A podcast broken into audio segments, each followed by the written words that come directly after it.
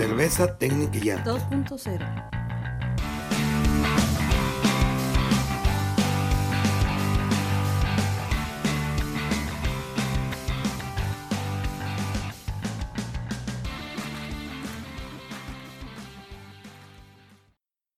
Esto es Cerveza Técnica y Arte, el podcast.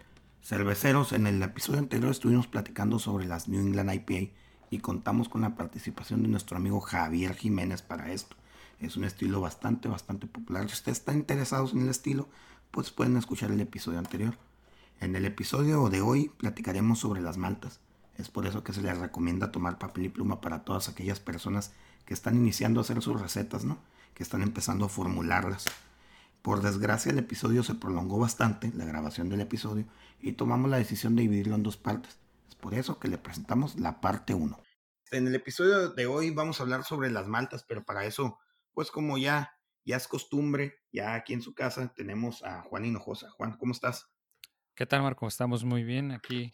Eh, Acá, ah, este se, día. se escucha muy diferente, ¿eh?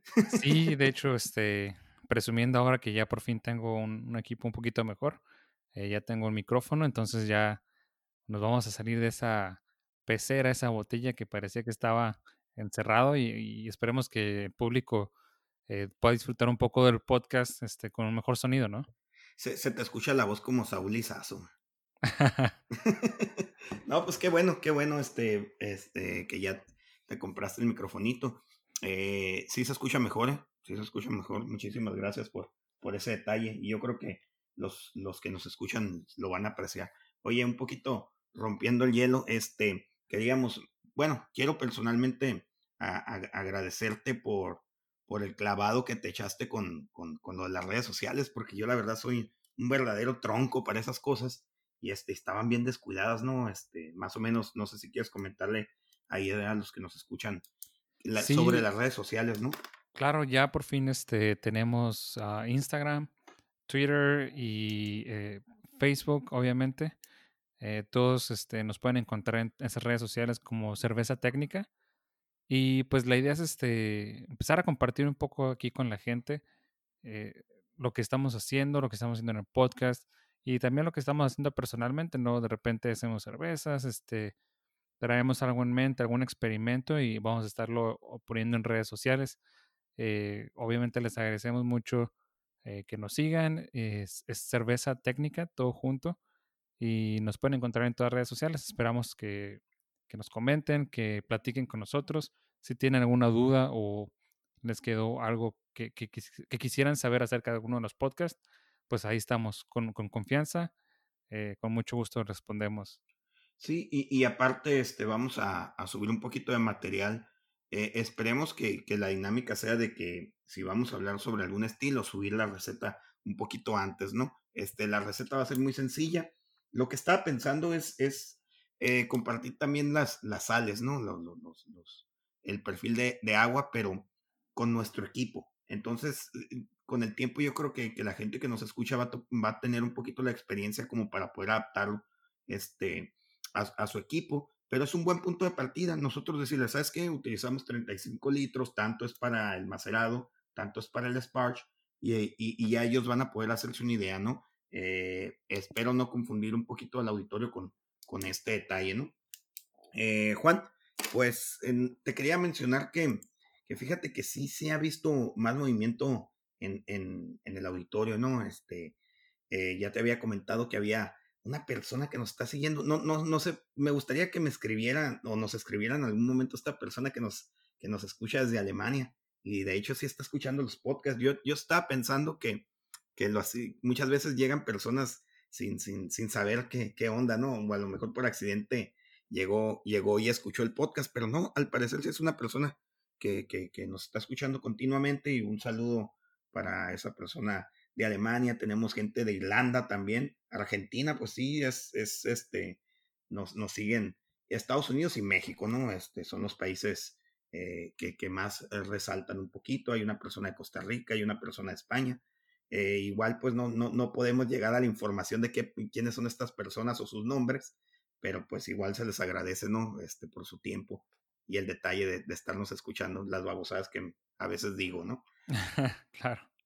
Entonces, ¿qué te parece si le entramos al tema de hoy? Las maltas, fíjate, tan importantes. Bueno, todo es importante, ¿no? Todo es importante, todos los ingredientes son importantes en la, en la fabricación de, de la cerveza, pero las maltas yo creo que es en lo primerito que, que, nos ponemos a, analizar, ¿no? Yo, yo cuando inicié en esta onda de, de, del homebrewing, este, yo consideraba que la malta era la, la parte más importante y, y, pues muchas personas que, que ya están metidas en, en, en, en, la industria o que están metidas en, en, hacer cerveza, te mencionan, por ejemplo, que el agua lo dejes a lo último.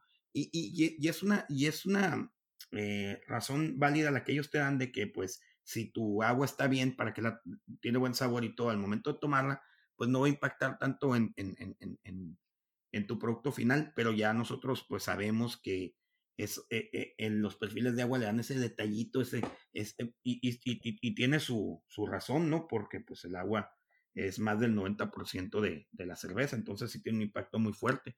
Pero volviendo al tema, yo recuerdo que las maltas fue lo primero que me di el clavado, ¿no? Hay unos libros, hay unos libros que se llaman las series de los, de los ingredientes de, de, de este, ay, ¿cómo se llama esta editorial? Aquí lo tengo, a ver, déjame estirar la mano. Este, es de, malta, levadura, agua. Sí, sí, sí. Eh, Muy bueno. Brewers Association, sí. Brewers Publication. Yo tengo ahorita aquí en mi mano el de, el de agua, que es de John Palmer y Colin Kaminsky. Eh, pero son cuatro, cuatro libros, este, que, que es pues obviamente maltas, que es lúpulos, levadura y el agua, el que tengo aquí en la mano. Y yo recuerdo que el primer libro que leí fue el de, el de maltas. Eh, no sentí una conexión tan fuerte como el de, por ejemplo, el de levaduras. A mí me gustó bastante. No sentí una también, conexión ¿eh? tan, tan, fuerte porque se me hizo muy plano el libro. O sea, muy, muy. Pero sí te daba algunos, algunos, unas cositas interesantes y mucha de la información que vamos a compartir ahorita con el auditorio salió de este libro, ¿no? Y aparte un poquito de la experiencia que hemos tenido, ¿no? Y que hemos platicado con, con gente que, que está metido en la industria. ¿Qué te parece? Excelente.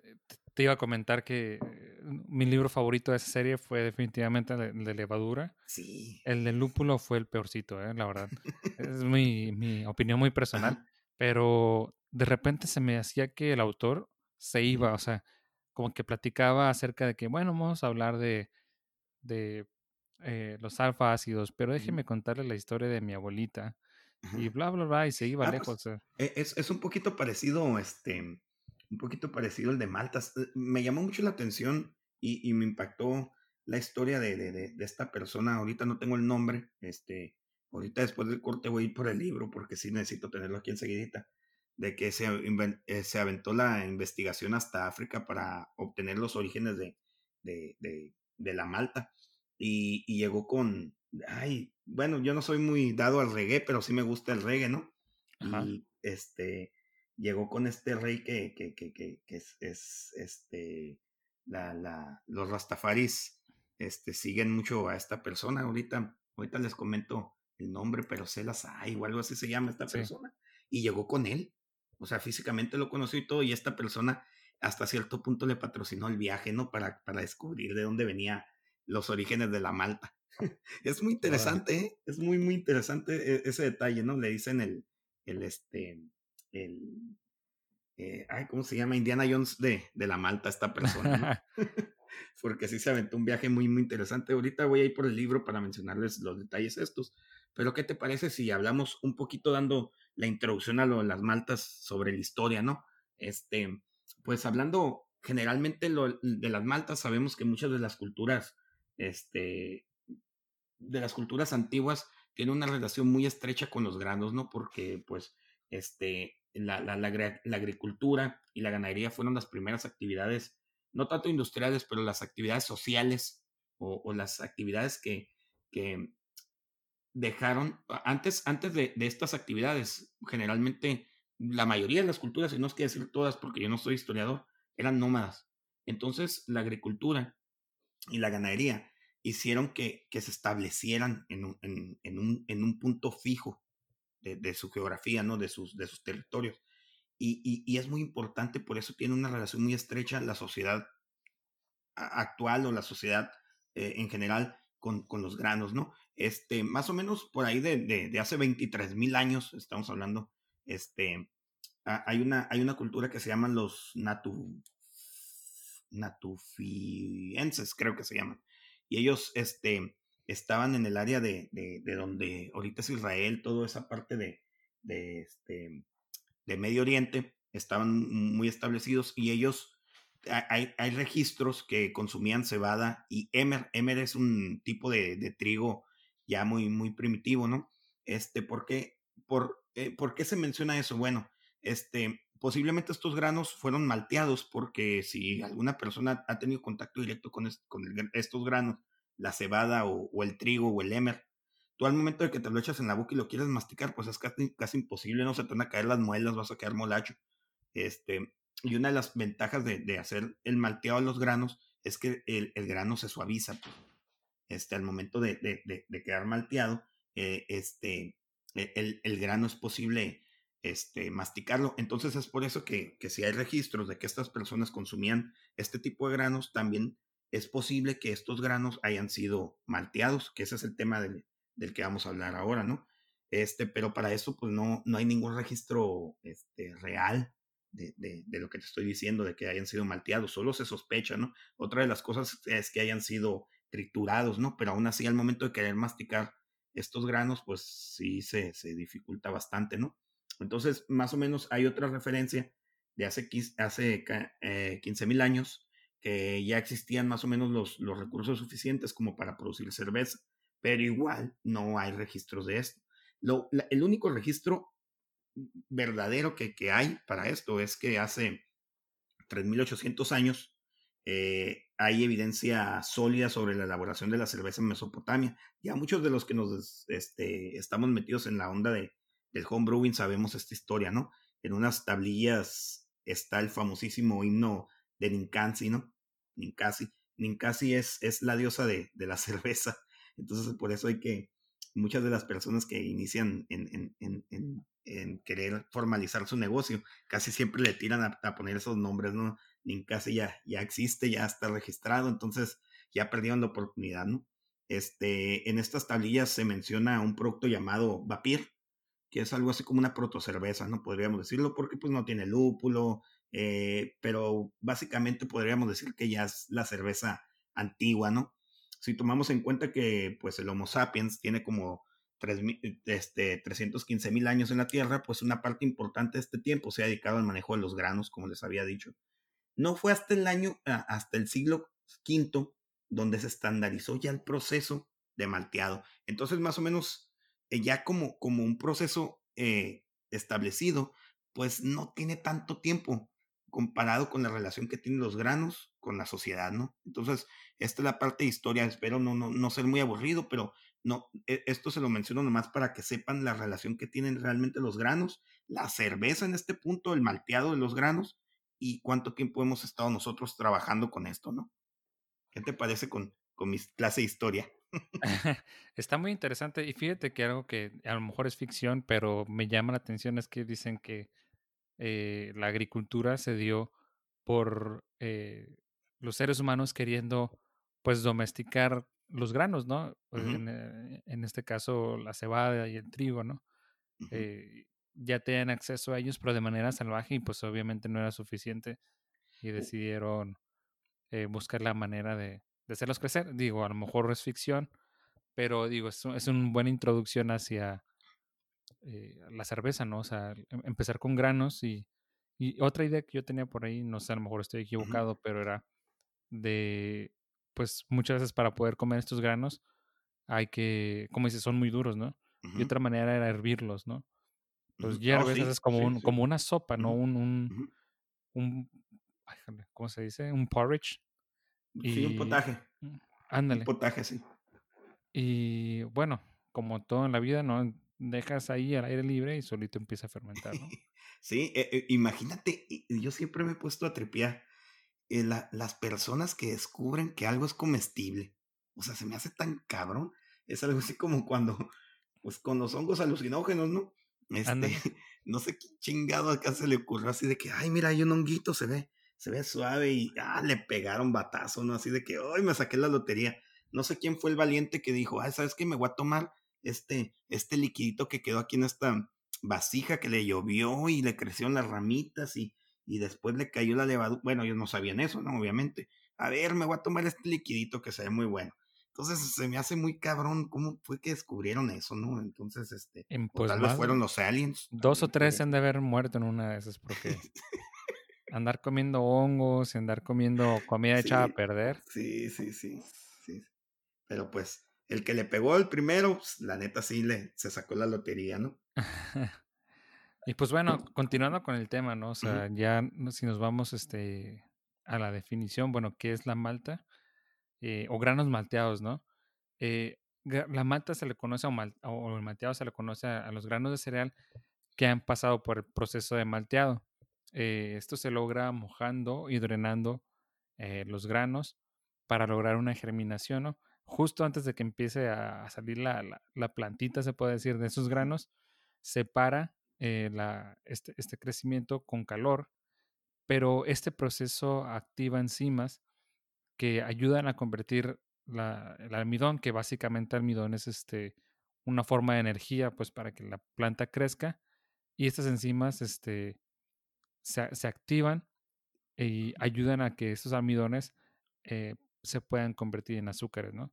Digo, eso se convierte en, se traduce pues en lo que conocemos como el macerado, eh, esa conversión, pero básicamente lo que intentamos hacer es activar eh, los azúcares, eh, perdón, las, enzimas que se encuentran dentro de estos granos. y pues el propósito de, de, de maltear es básicamente eso, liberar estas enzimas para que las pueda utilizar un cervecero. Eh, como lo había mencionado, eh, se empieza el proceso de germinación y a través de un horno se detiene el proceso de germinación ah, y obteniendo este resultado donde tenemos un grano eh, lleno de almidones y enzimas listos para trabajar sobre ese, ese grano. Sí, sí, sí. Este, para que esas enzimas em, empiecen a trabajar necesita ser germinado. O sea, no, es como la llave, la germinación es como, como ese punto que eh, hay una, una, me imagino, ¿no? espero no, no decir alguna babosada, pero hay como una reacción este, eh, electroquímica o, una reacción química interna en, el grano de que, de que este, eh, al momento de germinar se liberan todo eso, pues, o sea, antes de eso no se puede. Y ahora otra de las cosas, si lo queremos ver bien, bien, bien sencillo, este, pues es como cuando nos ponían a germinar el, frijolito en el kinder, ¿no? Ya tantos años de eso, pero básicamente eso es. Esperamos, ya que le saliera la ramita así, ¡pam! Detienen el proceso este, por medio de, de, calor. Y básicamente eso es el, el, malteado, ¿no? Se escucha muy técnico el, el malteado, pero es algo, pues no sencillo, pero tampoco es tan complicado. Hay personas que pueden maltear sus granos en su casa. Sí, fíjate que es algo que he visto últimamente en, en esta onda de las de las superfood o de la comida eh, que, es más nutriente, pues. Y algo que recomiendan mucho es hacer un, tipo de malteado, se podría decir una germinación, eh, por ejemplo, de granos como, como las lentejas, por ejemplo. Mm. Y justo antes de que empiecen a germinar, pues haces unas lentejas como, como regularmente las haces y obtienes una lenteja mucho más rica en nutrientes, pues. Eh, oh. y... Me imagino que suave también, ¿no? Más, más pastosita o algo así. Sí. y, es una onda, ¿no? Es una onda que, que, está agarrando fuerza últimamente, pero está, interesante que, que, todo se remonta a este proceso que es el malteado. Y, y fíjate que cualquier grano puede ser malteado, ¿eh? cualquier grano. Pero pues la verdad, este, la cebada es el grano por excelencia en el proceso maltero, ¿no? Está también el trigo, el centeno, la vela, la avena, perdón, este, el mijo, el sorgo, el arroz, el maíz. Eh, eh, todos esos se han utilizado para hacer cervezas, ya sea de forma malteada o no, pero nos enfocaremos únicamente a la cebada porque es el cereal más utilizado en la producción cervecera.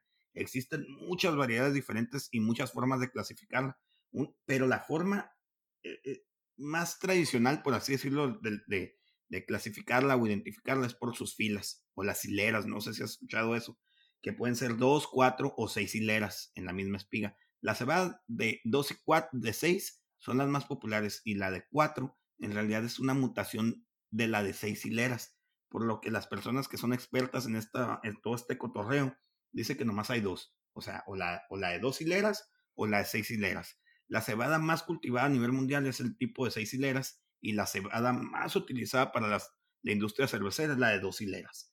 Más o menos para, para tener esta onda clara, yo no entendía cuando me decían dos hileras, este, eh, seis hileras y todo esto. Tú agarras y ves el grano. Mira, mira, ven la espiga. En realidad, el, la cebada, el trigo y todas esas son parientes lejanos y, modernos de, del pasto. No sé si, si, si habías escuchado eso. El pasto que, que nosotros en, en México o en algunas partes le decimos zacate. Este, No sé si tú ves el pasto, el, el, el, que se usa para los estadios de fútbol y todo eso, le crece una espiga una espiga y tiene unos granitos en la parte de arriba. Pues obviamente eso no se usa para el consumo humano, ¿no? Solo para el consumo animal. Pero básicamente todos son de la misma familia. Este, la cebada, el trigo, el pasto, son, son todos, eh, todos están emparentados. Y este, nomás es un poquito ahí este, lo, lo que te quería mencionar. Este, las dos hileras y las, y las seis hileras están bien, bien fáciles de identificarse. Tú no vas a ver la espiga de frente. O sea, no vas a ver de forma vertical la espiga, sino que la vas a ver de, por decirlo de una forma, de arriba hacia abajo. Al momento de verlo, agarras la espiga en la mano, que afortunadamente yo he podido tener espiga de, de, este, de, de, de, cebada en mi mano, este, y la ves de arriba hacia abajo, y ahí es donde te das cuenta las hileras. Las ves como las orejitas, por así decirlo. Las orejitas. Y la de dos hileras, obviamente tiene dos orejas. Y la de seis hileras tiene seis. pero es viendo de arriba hacia abajo, ¿no? Esa sí no me la sabía. Y digo, a, lo mejor a muchas personas se les suena extraño dos hileras o seis hileras, pero más comúnmente conocidas como two row o oh, six ah, row, sí. Perdón, perdón, sí. Two row y six row, sí, claro. Justo hablábamos en uno de los episodios anteriores de cómo six row es algo ah, característico, ¿no? De las uh, Kentucky Common, ¿no? Y digo, a final de cuentas, este, la, más, la más utilizada sigue siendo True Row o la de dos hileras. Pues mira, este, para la industria cervecera sí, definitivamente porque tiene ciertas ventajas, sobre todo en el contenido proteínico, pero para, para el consumo animal y, por ejemplo, para la panificación, la industria de panificación, el de seis hileras es el que te da más rendimiento por, por hectárea, ¿no? Este, entonces es por eso que la de seis hileras es la más este, sembrada a, nivel mundial, ¿no? Y hay otras, hay, hay, empresas muy, muy grandes que hacen un mezclado de, de, de, Six Row y Two Row, o ya ven más o menos ellos ya, ya saben cómo se ajustan, ¿no? Pero para homebrewing o para la industria cervecera tienes toda la razón. Two Row es la más utilizada. Pero hay otras formas, ¿no? De, clasificar esta onda, no sé si, si ya habíamos platicado, ¿no? Esto es un poquito de trampa que estamos haciendo porque, pues, por lo general, ya habían eh, los temas que estamos platicando aquí en el podcast, ya las hemos platicado antes y a veces decimos, ah, esto está muy bien para, para, para meterlo al podcast, ¿no? Pero yo sé que sabes otra forma de clasificar. sí, otra forma de, de, clasificarlo es por, por su morfología, ¿no? Por ejemplo, uh, por las barbas o aristas que cubren los granos. Eh, puede ser largo, corto, encapuchado o encapuchado elevado. Eh, también puede ser por su altura, eh, por el color de la semilla, incluso por su origen, por ejemplo, de Manchuria, ah, de Costa, Hanchen o Campana Esmirna. Sí. ah, perdón. Este, Manchuria, pues como todo, muchas de las cosas que tenemos actualmente en el mundo este, vienen de China, ¿no? China es una, es una cultura muy, muy antigua y, y para las personas que ya tienen relación con, con, con, la cultura china, Manchuria es una de las comunidades o, o, no sé si tribus o, o, ay, no sé cómo mencionarlo, pero es el grupo social más, uno de los grupos sociales más importantes de China, ¿no? Y, y este, este tipo, que es el, Manchuria es el más, es el más, este, distribuido a nivel mundial, ¿no? De, de, de, de, o sea, puede ser Manchuria, no, espero no confundirlos, ¿eh? Puede ser un Manchuria, pero a la vez ser two row o six row. No sé si me explico. O sea. sí, es una forma de clasificarlo de manera diferente, pero todavía, todavía, está esa subclasificación, se podría decir. Sí, sí. No, está, está bien raro. Ah, perdón, te interrumpí. ¿eh? perdón. Sí, bueno, este, pero bueno, para hacer cerveza entre todas estas clasificaciones, la que tiene más peso, pues es las hileras, las filas, ¿no? O rows, y la variedad que más se utiliza es este, la de dos hileras, two row. Y como lo habías mencionado tú, Marco, pues es básicamente por el poder enzimático que tiene y el, el, el, la cuestión de las proteínas En comparación con la de seis hileras, que tiene menos proteínas y más almidones. eh, que eso también puede ser una ventaja, ¿no? O sea, todo depende de qué es lo que queremos obtener con estos granos. Sí. Eh, pero bueno, de, sí, Ah, perdón. Este, sí, o sea, para, para no confundir, este, el de dos hileras tiene un, un poder enzimático menor, pero tiene, tiene la ventaja de que tiene menos proteínas y más almidones, que es lo que, lo que nosotros queremos tener. La de seis hileras tiene un poder enzimático muy, muy grande. O sea, ustedes lo pueden ver en el, en el datasheet de, de, de- de- del fabricante, pero también va, va a proporcionar esas proteínas que pues muchas veces no, no, no ocupamos pero si estamos utilizando adjuntos, pues a veces seis hileras le das empujón enzimático, ¿no? así es justo lo que platicábamos con Manuel en uno de los episodios anteriores, ¿no? De cómo eh, es intencional utilizar el de seis hileras cuando tenemos un, un- unos granos, pues que tienen gran cantidad de, en este caso era maíz, ¿no? Le, le proporciona estas este, enzimas que necesita para poder trabajar con estos ah, almidones que vienen de otra fuente. Perdón. Pero bueno, este, dejando atrás esto, este rollo técnico, pues hay que hablar de la clasificación de las maltas para la producción de cerveza. Pero, ¿qué te parece si lo hacemos eh, después del corte? Me parece excelente. Entonces, este, al auditorio, este, no se vayan. Esto es Cerveza Técnica y Arte, el podcast.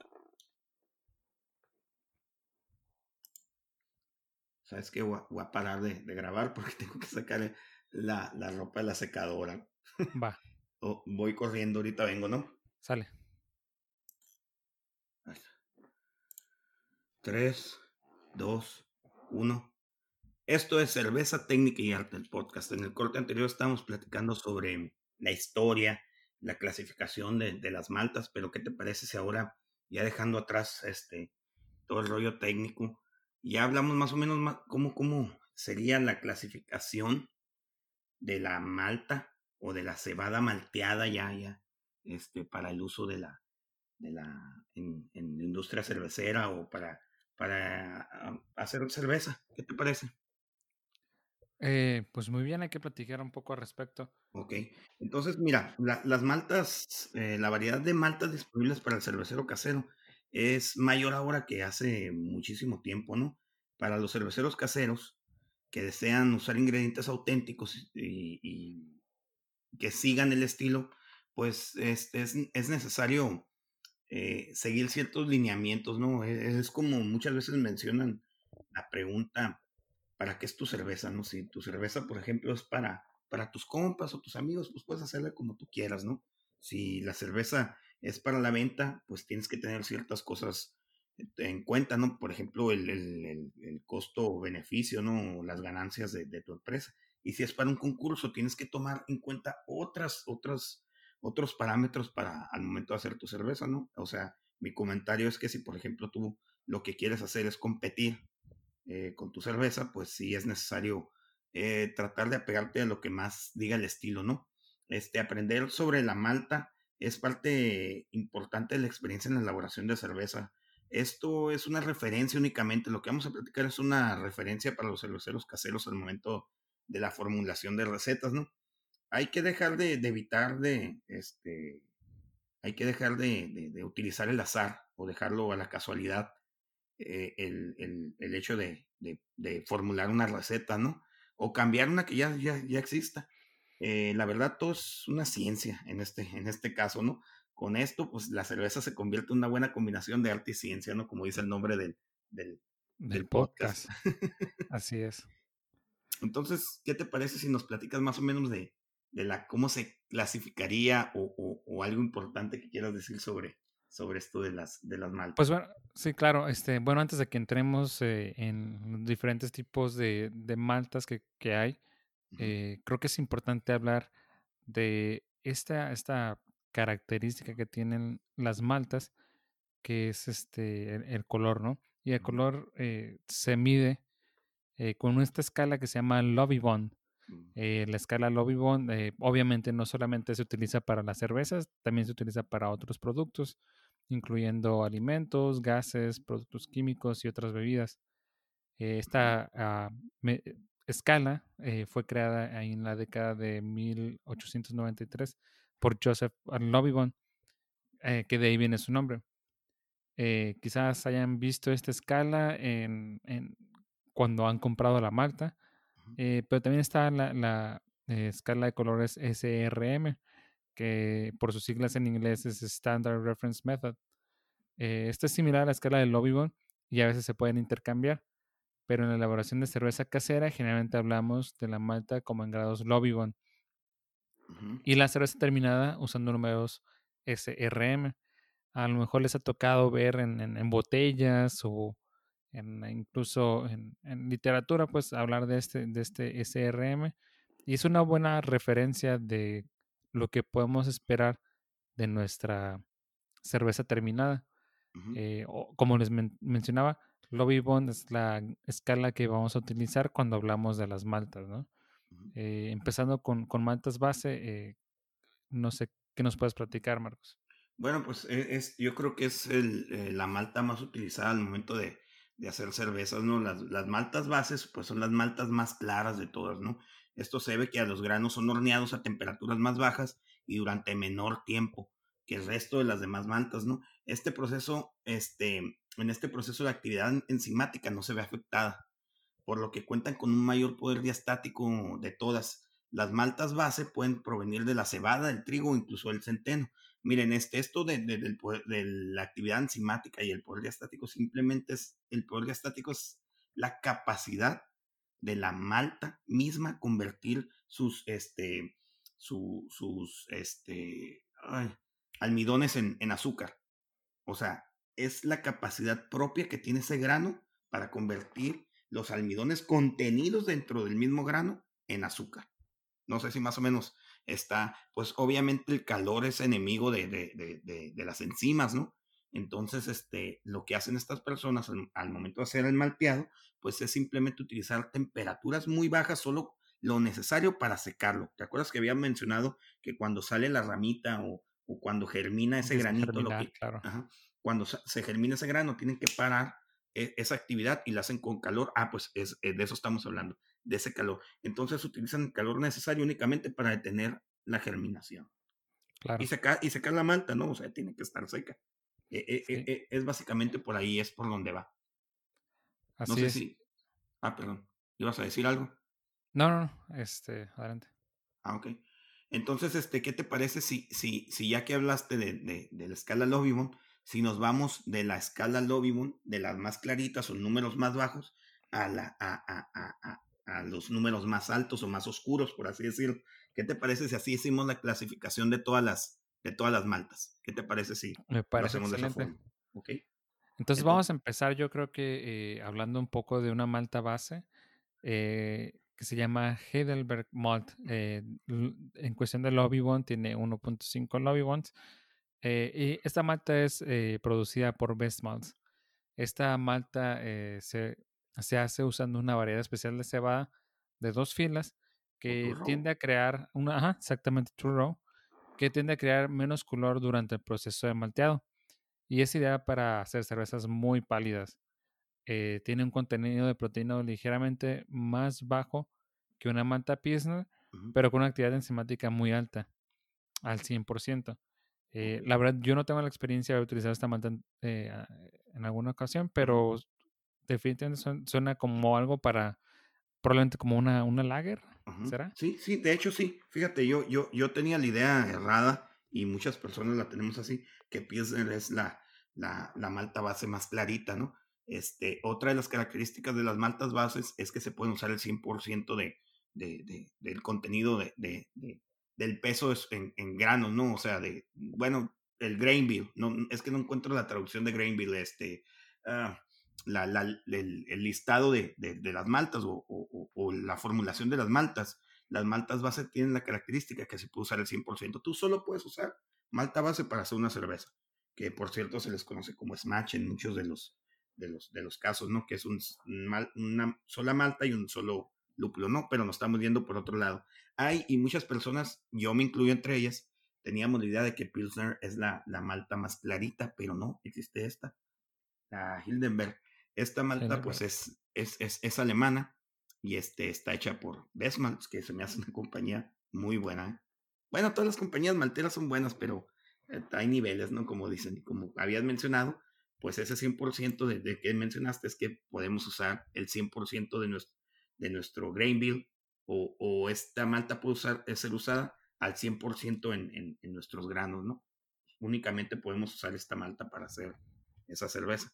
Entonces, si ya estamos hablando, por ejemplo, de la Pilsner, este, pues ya podríamos decir que la Pilsner está arribita de, de la Hildenberg, que es 1.8 el Obimon.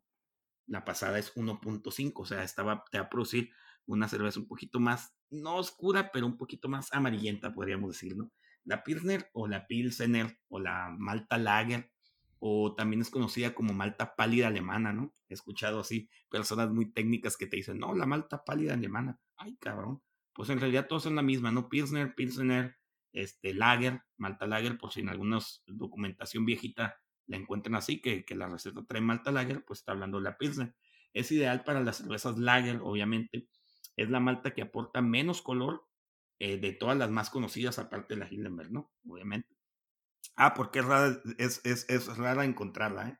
Este, por eso es que no, no es tan conocida la Hildenberg. Bueno, y, eh, ¿qué les estaba diciendo? Ah, este, e, es, esta, esta malta tiene un sabor ligero herbal. Y fíjense que sí es cierto, ¿eh? Este, habíamos hecho unas, unas catas que haces un pequeño macerado y te lo tomas directo. Y sí, la Pilsner efectivamente tiene, tiene un perfil más herbal, ¿no?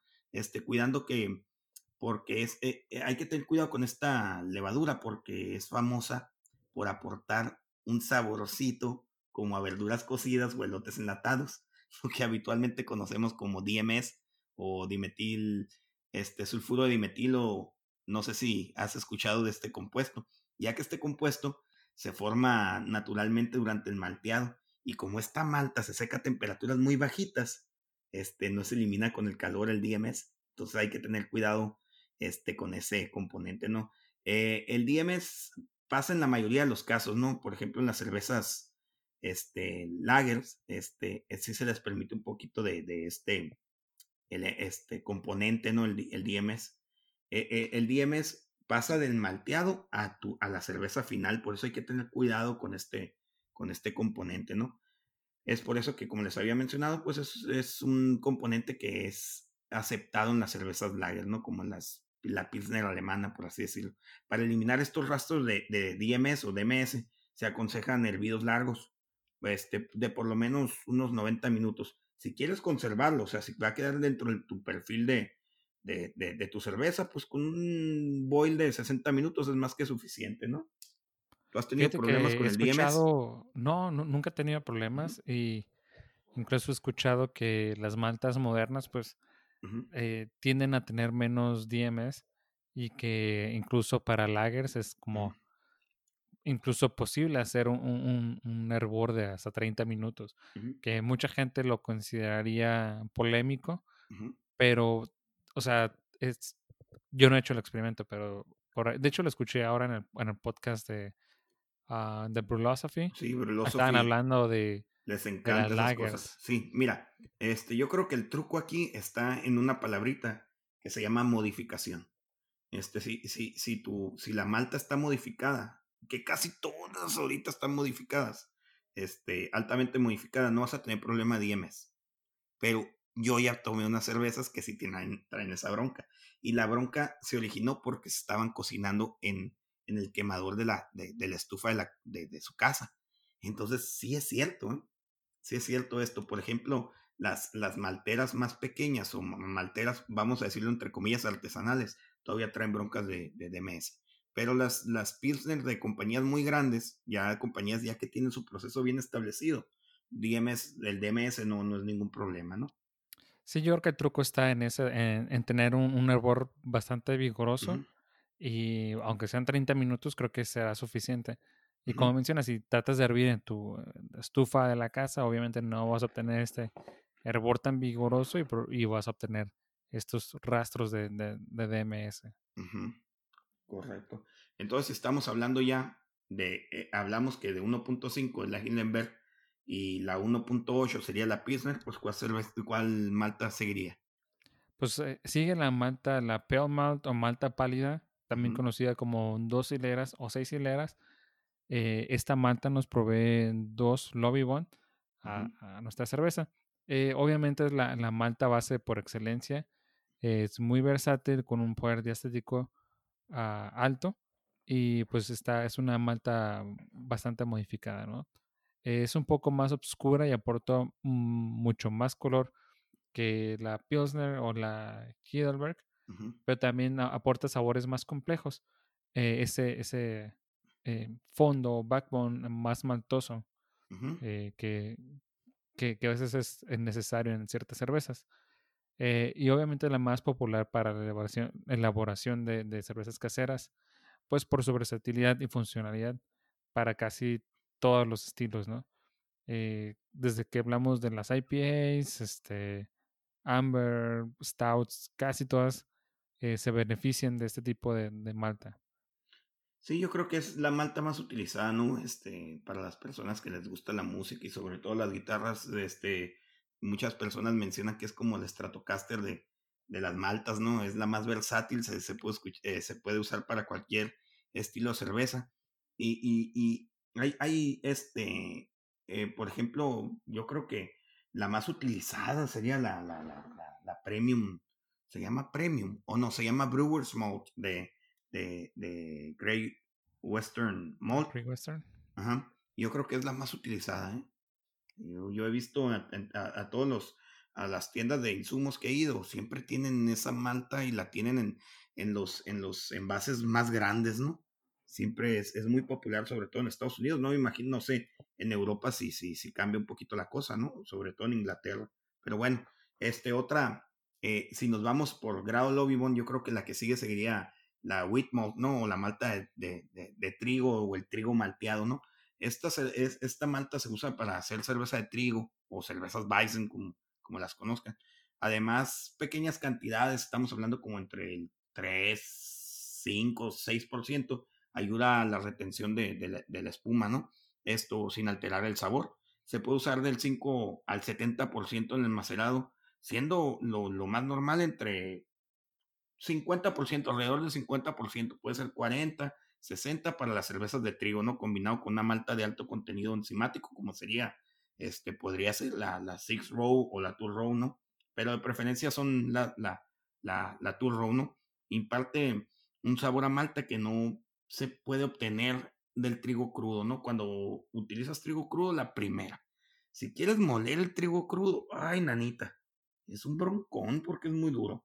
La segunda, pues vas a tener que, hacer un, decoction, una decocción, existe esa palabra en español, no sé si exista, pero tienes que hacer la, decocción de, del trigo, ¿no?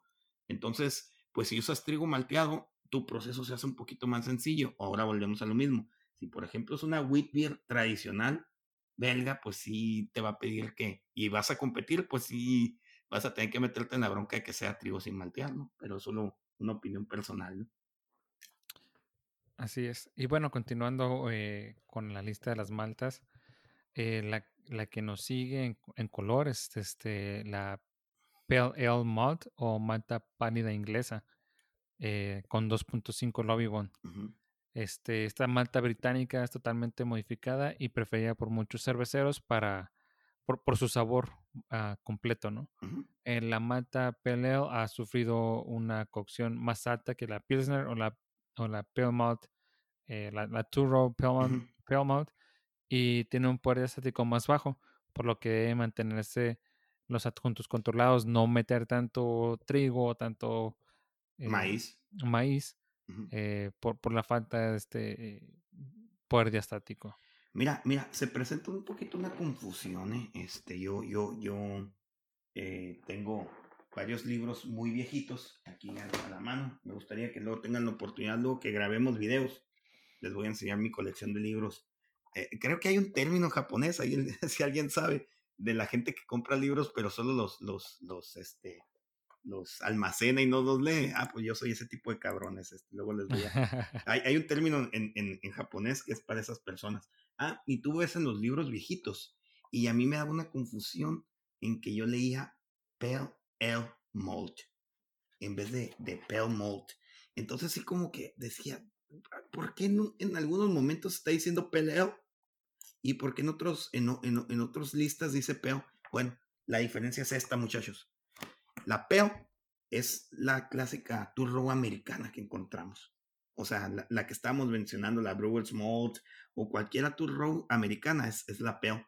Y la Pale Ale es, por ejemplo, la Maris Otter. O, por ejemplo, la Golden Pues eso te iba a preguntar si era la Maris Otter. Sí, esas son.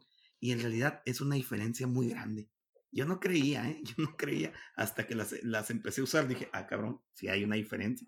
Eso es, básicamente eso es. Son muy parecidas, son muy parecidas, pero son diferentes, tienen unos toques diferentes, más maltosos, más a panecito, un poquito, un tostadito, incluso el color es diferente, incluso el color es diferente, pero esa es la diferencia. Entonces, muchas veces nos confundimos con esos términos, pero en realidad es eso. O sea, pale malt, estamos hablando de la turro de la normal para nosotros. Americana. americana. Y la pale ale es la, la inglesa. Esa es la diferencia. Y a todo esto, la, la Golden Promise también entraría en esta clasificación, sí, me imagino. Sí, sí, es inglesa, solo que, bueno, dicen que Golden Promise, yo no, eso sí no lo sé. Este, es propietaria, es una marca propietaria de Simpsons, creo que es. Este, y, y Mary Soter, creo que es Thomas Fawcett. Ay, espero no equivocarme, muchachos. Eh, espero no causar una confusión, pero al parecer son las mismas eh, maltas en un 90%. Cambia un poquito algunas cositas, ¿no? Tal vez las temperaturas, o, pero entra dentro de eso. Golden Promise es una de, de mis maltas favoritas. Sí, es un poquito costosa, pero es una de mis maltas favoritas. Sí, he tenido buenas experiencias y justo haciendo una, una Hazy IPA, eh, utilicé la Golden Promise y pues obviamente resaltó todas esa, esas características uh, afrutadas y yo creo que más que nada por el dulzor. Sí. Era más dulce que la, que la uh, Pale Malt to Row. Sí, y no hay que confundir lo, lo dulce con lo cara, el caramelo, ¿eh? Ay, porque a mí me causaba mucho ruido todas esas ondas, ¿eh? Me causaba mucho ruido. Ya con la experiencia y platicar con gente que realmente sabe, este, ya, ya vas entendiendo un poquito cómo, cómo cambia la cosa, ¿no? Entonces estamos hablando de la 2.5, que sería la, la peleo, ya, ya más o menos estamos entendiendo esa gama de colores, nos vamos por una que también me gusta mucho, la Viena, la Malta Viena, la Viena Molto. Es, es cuatro lobby. Muy buena. Sí, sí, muy, muy, muy, muy utilizada, ¿no? La Malta Viena se seca en horno a una temperatura más alta que la Malta Pálida, pero aún así conserva suficiente poder enzimático para usar hasta el 100%, ¿no? En el macerado. Es una malta rica y aromática que da un color ámbar. Eso es lo que me gusta de la Viena un ámbar claro o naranjita intenso, con un sabor cálido y maltoso y algo de cuerpo. Este, como se había mencionado, pues esta malta puedes usarla al 100%. Y pues obviamente, obviamente, pues es en el estilo Viena, pues es la malta que se utilizan. La estrella de, sí, de, la cerveza, ¿no? Es obvio, es obvio. Ahí algo le, les voy a pasar un, un, tip, ¿no? Para muchas personas que están confundidas un poquito. Ah, ¿qué, qué, qué pasó con tu, con tu Mexican Lager? Yo creo que luego vamos a hablar de la Mexican Lager, porque yo también tengo una aquí, nos para presumir, pero no nos pusimos de acuerdo y hicimos la misma cheve, ¿cómo la ves? Estamos sí, conectados. ¿verdad? Tú y yo somos uno mismo. Wow, Este, eh, pues eh, algo que les quiero comentar, la, mm, la Mexican Lager está súper emparentada con la Viena, ¿eh? O sea, es la misma tradición, la misma tradición alemana de inmigrantes alemanes que llegaron a México, pero ya después que platiquemos eh, de la Mexican Lager no tiene nada que ver con la corona, ¿eh? definitivamente. Para las personas que están un poquito confundidas con eso. Mexican Lager es otro cotorreo. Entonces, pues sí, la creo Viena... que está más amplio. Mande. Digo, es mucho más amplio que una, una corona. Pues. Sí, sí, sí, no, corona aparte es una, creo que es International Lager. La corona o P Lager. Eh, algo por ahí va, por ahí va. Después ya averiguaría bien, pero no tiene nada que ver con la, la Mexican Lager. Es otro, otro cotorreo. Este, y entonces estábamos hablando de la malta 4, 4 Lobimon, ¿no? Que sería la Viena. Así es. Eh, dentro de esta categoría de los cuatro Lobby One también está la Rye Malt o malta de centeno. Oh, sí. Que se utiliza específicamente para el estilo alemán, la Roggenbier. Y también en algunas Pilsner estadounidenses. Da un sabor seco y especiado. Eh, se utiliza con moderación para agregar distinción a cualquier estilo y normalmente se utiliza hasta un 20% de malta de centeno en un macerado al hacer cerveza de centeno. Miren, este, la verdad, yo les voy a, les voy a comentar algo. porque está en, la, en las maltas base? Se dice que el 20%. Bueno, yo lo que encontré y, y, y por qué evaluamos en ponerlo en las maltas bases es que sí puedes hacer el 100%, ¿eh? de rye meterle el 100% de, de, de a, tu cerveza y va a funcionar. Por eso es que lo consideran una malta base. Pero al momento que le pegues el trago, o sea, te va a abrumar, te va a abrumar todo. Y sobre todo es esta palabrita que está aquí en, en, en que tú mencionaste, el especiado, lo, lo, lo, lo, lo, lo ¿cómo podríamos decirlo? Eh, eh, la, el malt o el centeno tiene un sabor bien característico es ese como spicy, no, no sé cómo decirlo, pero es bien característico que si fuera el 100% de la cerveza, te iba a abrumar. Es por eso que están las maltas base, pero no se recomienda utilizar el 100%. Sí me ha tocado ver de repente experimentos que hace gente de aventarse el 100% y terminan con una este, cerveza bastante como espesa o, o, o con mucho cuerpo. Uh -huh. Eh, y como dices, eh, con un especiado, y a final de cuentas, pues no, no es placentero, ¿no? Y, igual yo creo que uno que es muy atascado, pues sí se lo iba a tomar, ¿no? No creo que le iba a desechar, pero no, como dices tú, ay, pues no es tan agradable tomarla, ¿no? Este sí, sí, sí te abruma, abruma ese especiado, ¿no? Y, y, y ya pues llegando al límite de las maltas bases, pues tenemos la, la famosísima Munich la Mal, Malta Munich, ¿no? Que es este 10 Lobibon, yo creo que ya sería el 10 Lobibon, como que sería ya el límite de las, de las maltas bases, y yo creo que hasta, hasta ahí llegaría, ¿no? Este, esta, la Malta Munich se usa para agregar un sabor a malta muy robusto. Este, por lo general se usa entre 5 y 15% para obtener este, este, este fin, ¿no?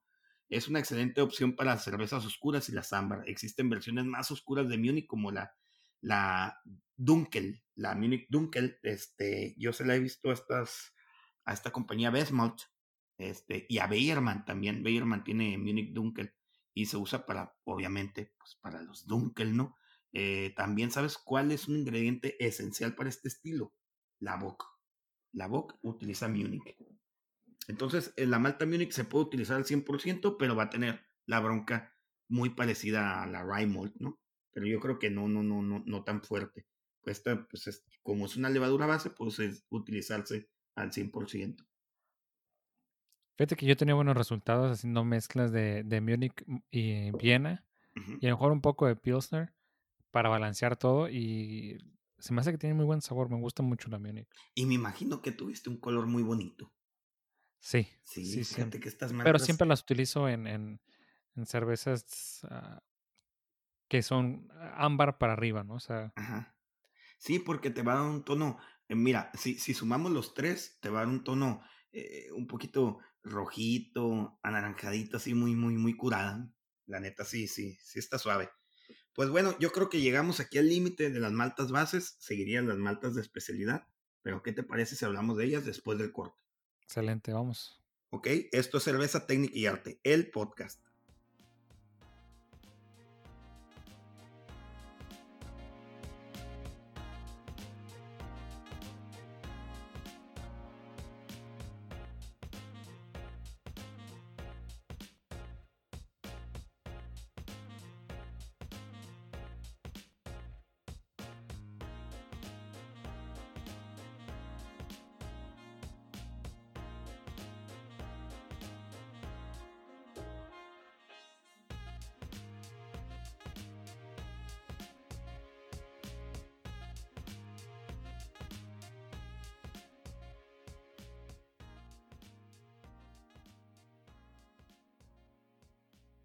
Esto es Cerveza Técnica y Arte, el podcast. Oye, Juan, estábamos platicando en el corte anterior sobre las maltas bases, ¿no? Espero que haya quedado un poquito claro para las personas que nos escuchan qué es una malta base. Yo creo que este, estaban poniendo una vez un ejemplo en un podcast que había escuchado que este, esto de hacer las, las recetas de, para las cervezas es como hacer un sándwich, ¿no? Decían que este, el pan, pues, era, era la malta base, ¿no? Que era la parte más, más este, voluminosa o, o, o el de más peso en el sándwich, ¿no? Lo que más ocupaba el peso en el sándwich, e, eso era la malta base. Entonces espero que esa analogía más o menos lo entendamos, ¿no? Por lo general las maltas bases están alrededor del 50-60% de nuestro, de nuestro grain bill. ¿Hay alguna palabra para, para, para listado, para nuestro listado de, de maltas? De maltas. Ajá. Más o menos es este como alrededor de 50-60% comúnmente, o como les había mencionado, puede ser el 100%, ¿no? Este, puedes usar solo una malta como para, para hacer tu cerveza. Oye, estaba ojeando un poquito aquí en, el corte, en lo que nos servíamos la cheve y todo esto. Eh, el rey se llama Haile Selassie I. El de, ah, claro. Eh, él es el, bueno. Ah, pues esta persona tuvo contacto con, con él. Bueno, en fin, ¿no? Entonces, en el corte anterior estábamos hablando de las maltas bases, siempre nos perdemos un poquito, nos vamos por la tangente. Pero ahora, ¿qué te parece si hablamos de las maltas de especialidad o las specialties, ¿no? Las maltas especiales están diseñadas para aportar una característica única a la cerveza. Puede ser el color, el olor, incluso proteínas para mejorar la espuma, el cuerpo y otras características, ¿no? A diferencia de las maltas bases, las maltas especiales proporcionan poco o ningún poder enzimático. O sea, el poder diastático de, de las maltas bases ya va mermando. ¿Por qué? Porque estuvieron este, eh, bajo una temperatura de secado, a veces horneado o a veces este, tostado incluso, que toda esa capacidad enzimática, diastática se perdió, ¿no? Entonces tienen un poquito de material extraíble también de, de, estos granos, ¿no? Eh, las maltas especiales, otra de las cosas es que se usan en cantidades relativamente pequeñas en comparación con las maltas bases. O nunca he escuchado de una malta especial que se utilice el 100%, pero ¿sabes qué? Sí hay una y ahorita te la, te la, te la, voy a contar. Este, entre las maltas de especialidad, las que eh, más comúnmente utilizamos o las que conocemos más son las maltas cristal o las maltas caramelo, pero yo las estoy utilizando como si fueran un sinónimo, pero en realidad sí existe una diferencia. Yo creo que va a haber quienes digan que no o quienes digan que sí, pero pues a final de cuentas nos vamos a ir con lo que dice la literatura, ¿no? Los expertos, ¿qué es lo que dicen? ¿Existe alguna diferencia entre las maltas cristal y las caramelo?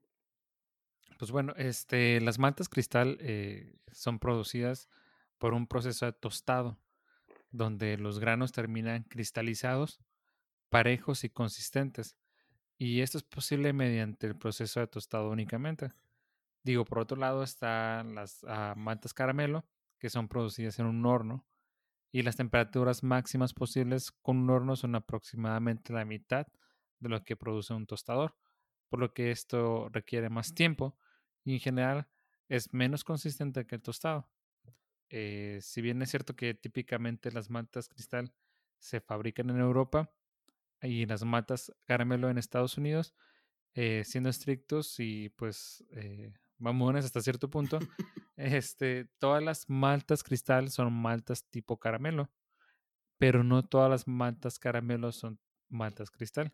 Digo, a final de cuentas, caramelo y cristal eh, se pueden utilizar de cierta manera intercambiable y muchas veces los basamos en, en los lobby bond, ¿no? Para saber qué tan tostado está esta malta caramelo o cristal. ¿Sabes que yo escuché un comentario de gente que hace muy buenas, muy buenas IPAs. ¿eh? Y, y, cuando me, me, lo escuché, no fue directamente conmigo, ¿eh? estaba yo en la bola ahí como siempre metiche, tratando de, de, de obtener información o, o, muchas veces hay, hay información privilegiada que puedes tomar de las pláticas de los cerveceros que realmente son buenos. Y, y fíjate que escuché, eh, hay una parte aquí que se llama la Plaza del Zapato en Tijuana, que es muy conocida por su actividad de, cerveza artesanal antes de todo esto del, coronavirus. Y este, estábamos platicando en, en, Insurgente. Estábamos platicando en Insurgente y se acercaron otros cerveceros de ahí, de alrededor, y estábamos platicando. Y uno de ellos hizo un comentario que me dejó pensando. Dice: Es que para una IPA o una IPA o una India Pale no se utilizan caramelos, solo cristales. Entonces en mi cabeza, ¡pum! algo explotó, dije, oye, pues se supone que es lo mismo. Entonces ahí fue cuando me empecé a tirar el clavado y no, en realidad, para mí no es lo mismo.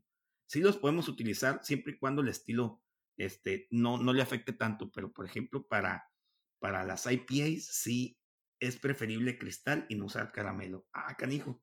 Entonces sí, dije yo, bueno, tal vez puede ser una ridiculez. Y tiempo después escuché un comentario muy parecido, pero para las, este, para las neipas. Las New England IPAs también decían que no usaran caramelos. Entonces sí existe una diferencia. Muy sutil, muy sutil, pero recuerda que eh, hacer la cerveza, el producto final, es la sumatoria de todos esos puntos sutiles, ¿no? Entonces eh, tal vez sí le afecte. Yo creo que probablemente sí, la verdad no he tenido mucha experiencia y como eh, cervecero casero siempre ha sido uno de esos temas que no me he clavado, la verdad. Eh, siempre que hago mis recetas les pongo Crystal Caramel, como si fueran sinónimos. Y a la hora de ir a comprar los insumos tampoco he sido muy cuidadoso al respecto, pues. Pero sería un buen experimento, ¿eh? o sea, hacer un, hacer una, podríamos decir, eh, habías hablado de las Smash, ¿no? Single malt, ah, single hop, eh, ese tipo de cervezas donde podemos apreciar eh, la, la, malta base, esa es la idea de ese tipo de cervezas, o algún lúpulo en específico. Ok, sí, sí. Pero, pues, o una levadura. ¿eh? O una levadura, tienes razón. Eh, pero digo, ¿por qué no aplicarlo también a este tipo de, oh, sí, sí. maltas, no? sí, sí te entiendo. Algo así como un smash más cristal, slash caramelo, ¿no? Caramelo, exactamente. sí, mira, más o menos para, para, para poner esto en contexto, y cristal se usa para para cervezas que su perfil es más tirando a lúpulo. Y caramelo generalmente se utilizan para cervezas que su perfil es tirando a maltoso. Ah, no lo tomen como, como, una, como una regla, pero más o menos por ahí va, va, la onda, ¿no? Entonces, ¿qué te parece que ya estamos hablando las caramel o, o crystal? ¿Qué te parece si empezamos con la más ligerita? Que sería la 10 Lobby vamos.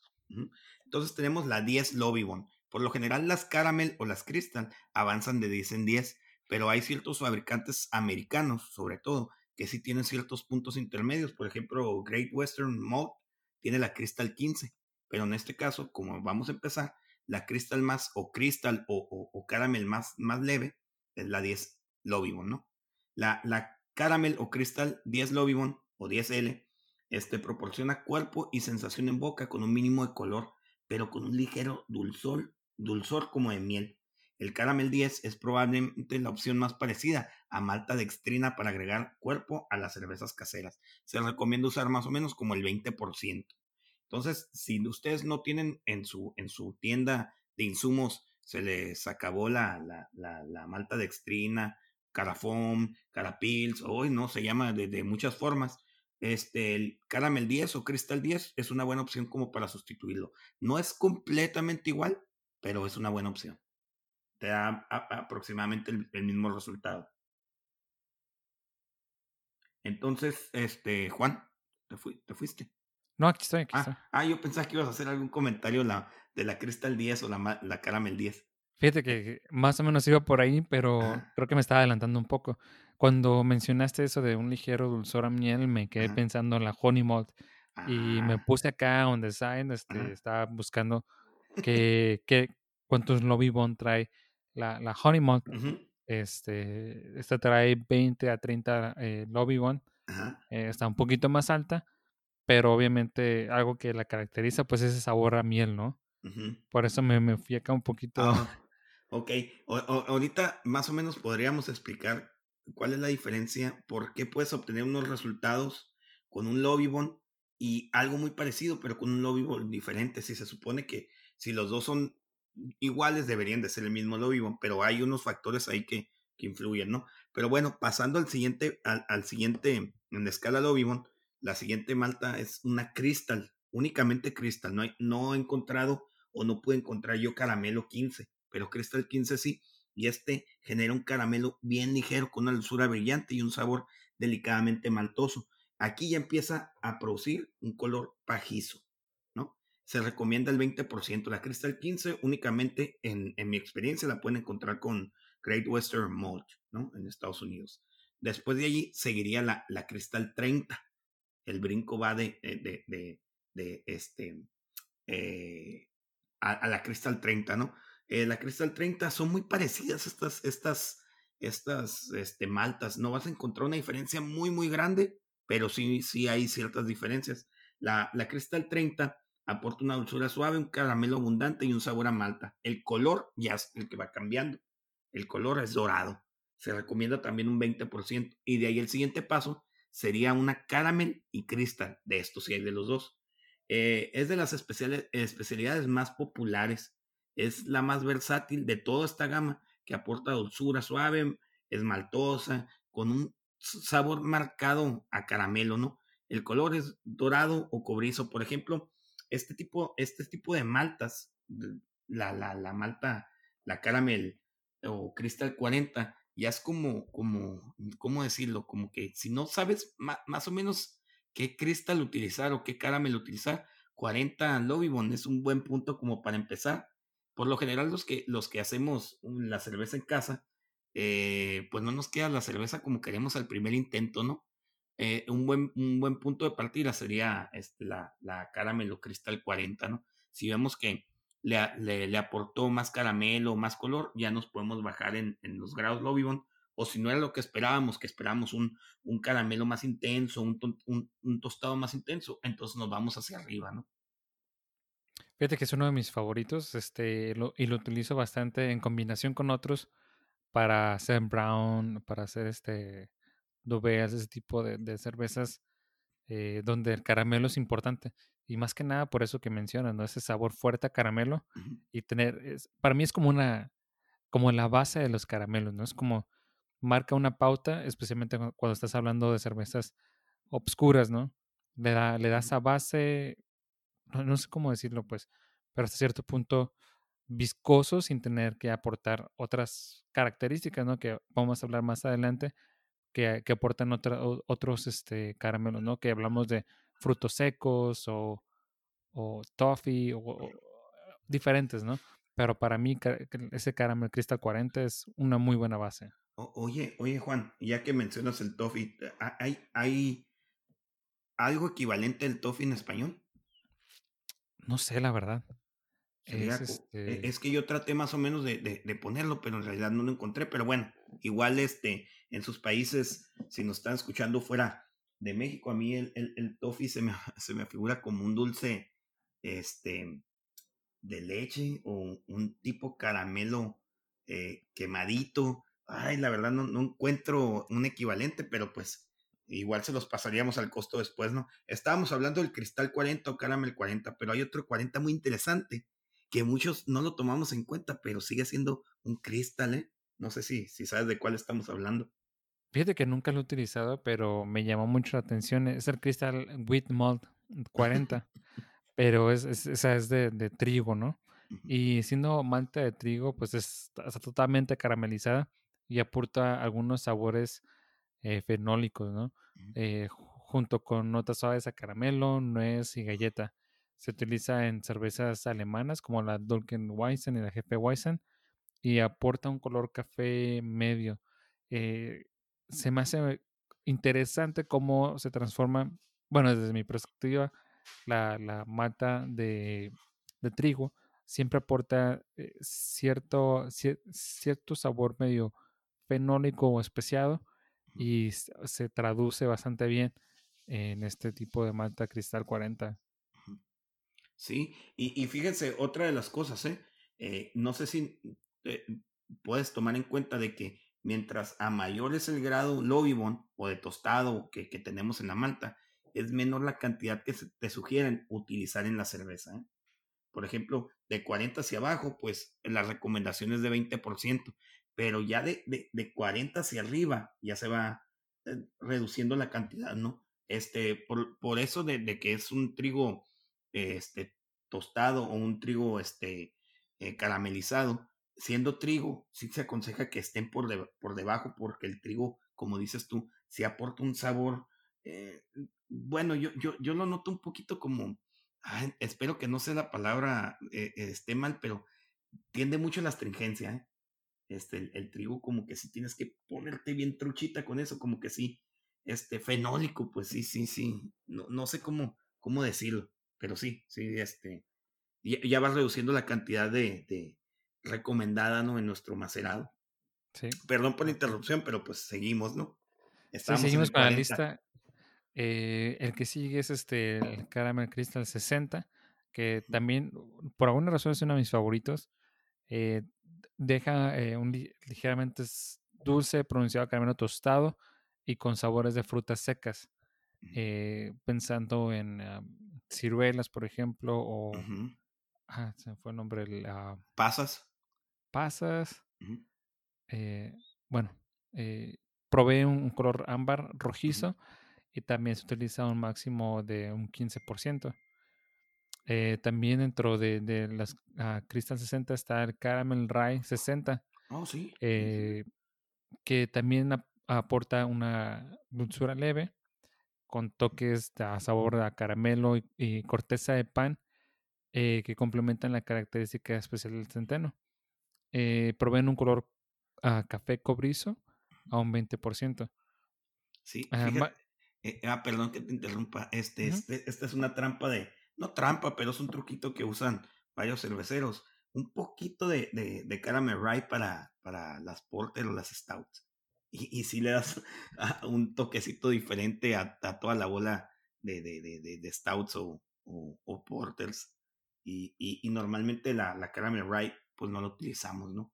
Es una malta que se nos pasa. Esta, esta malta la pueden encontrar con la compañía Price es americana. ellos, ellos la manejan. Pues bueno, eh, ya casi terminamos, pero vamos por ahí de la Crystal 75. Eh, esta es, no se encuentra en, los caramelos, solamente es Crystal.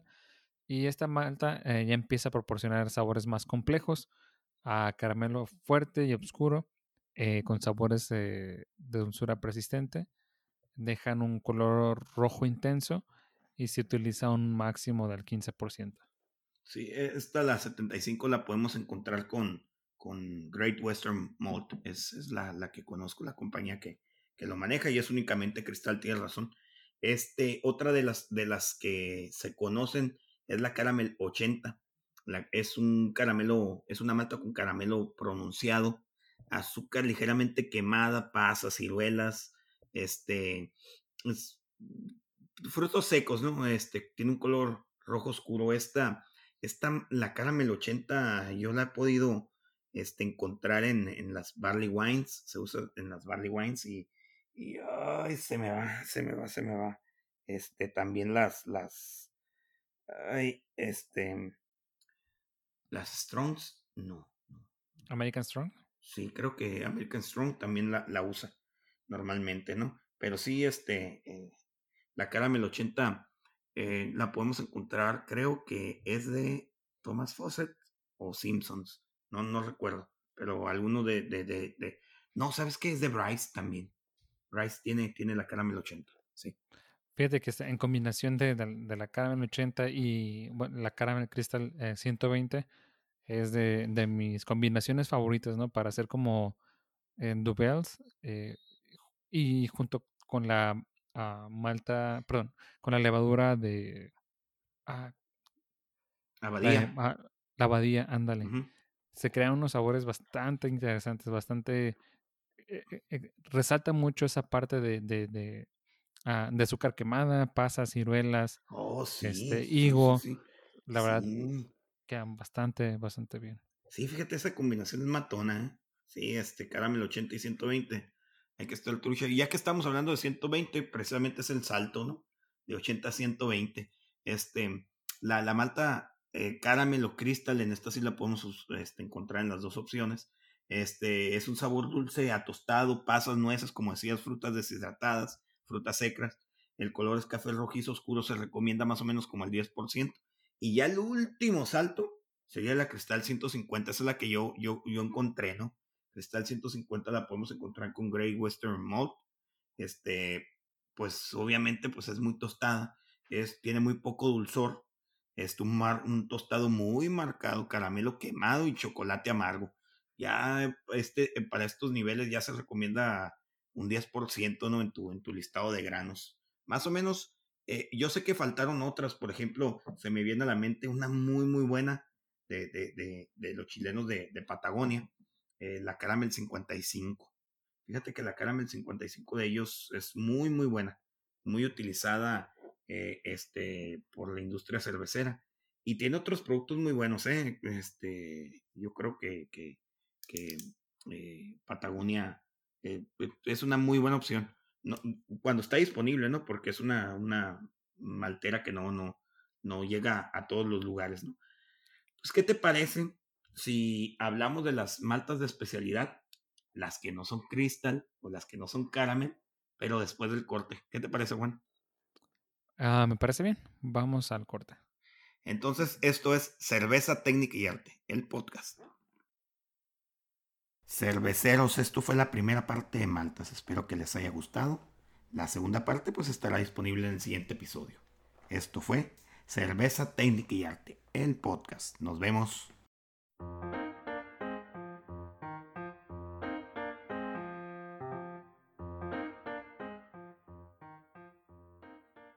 Compañeros, estamos en contacto en nuestras redes sociales a través de Instagram, Facebook y Twitter como Cerveza Técnica, donde podrán encontrar novedades, recetas y tips para la elaboración de sus cervezas. También nos pueden escuchar y seguir en Spotify, Anchor o Google Podcast para estar al día con los episodios. Muchas gracias por escucharnos. Cerveza Técnica y Arte es hecho con ustedes y para ustedes. Esperen un nuevo episodio dentro de 15 días y por favor apoyen a su cervecería local. Esto fue Cerveza Técnica y Arte, el podcast.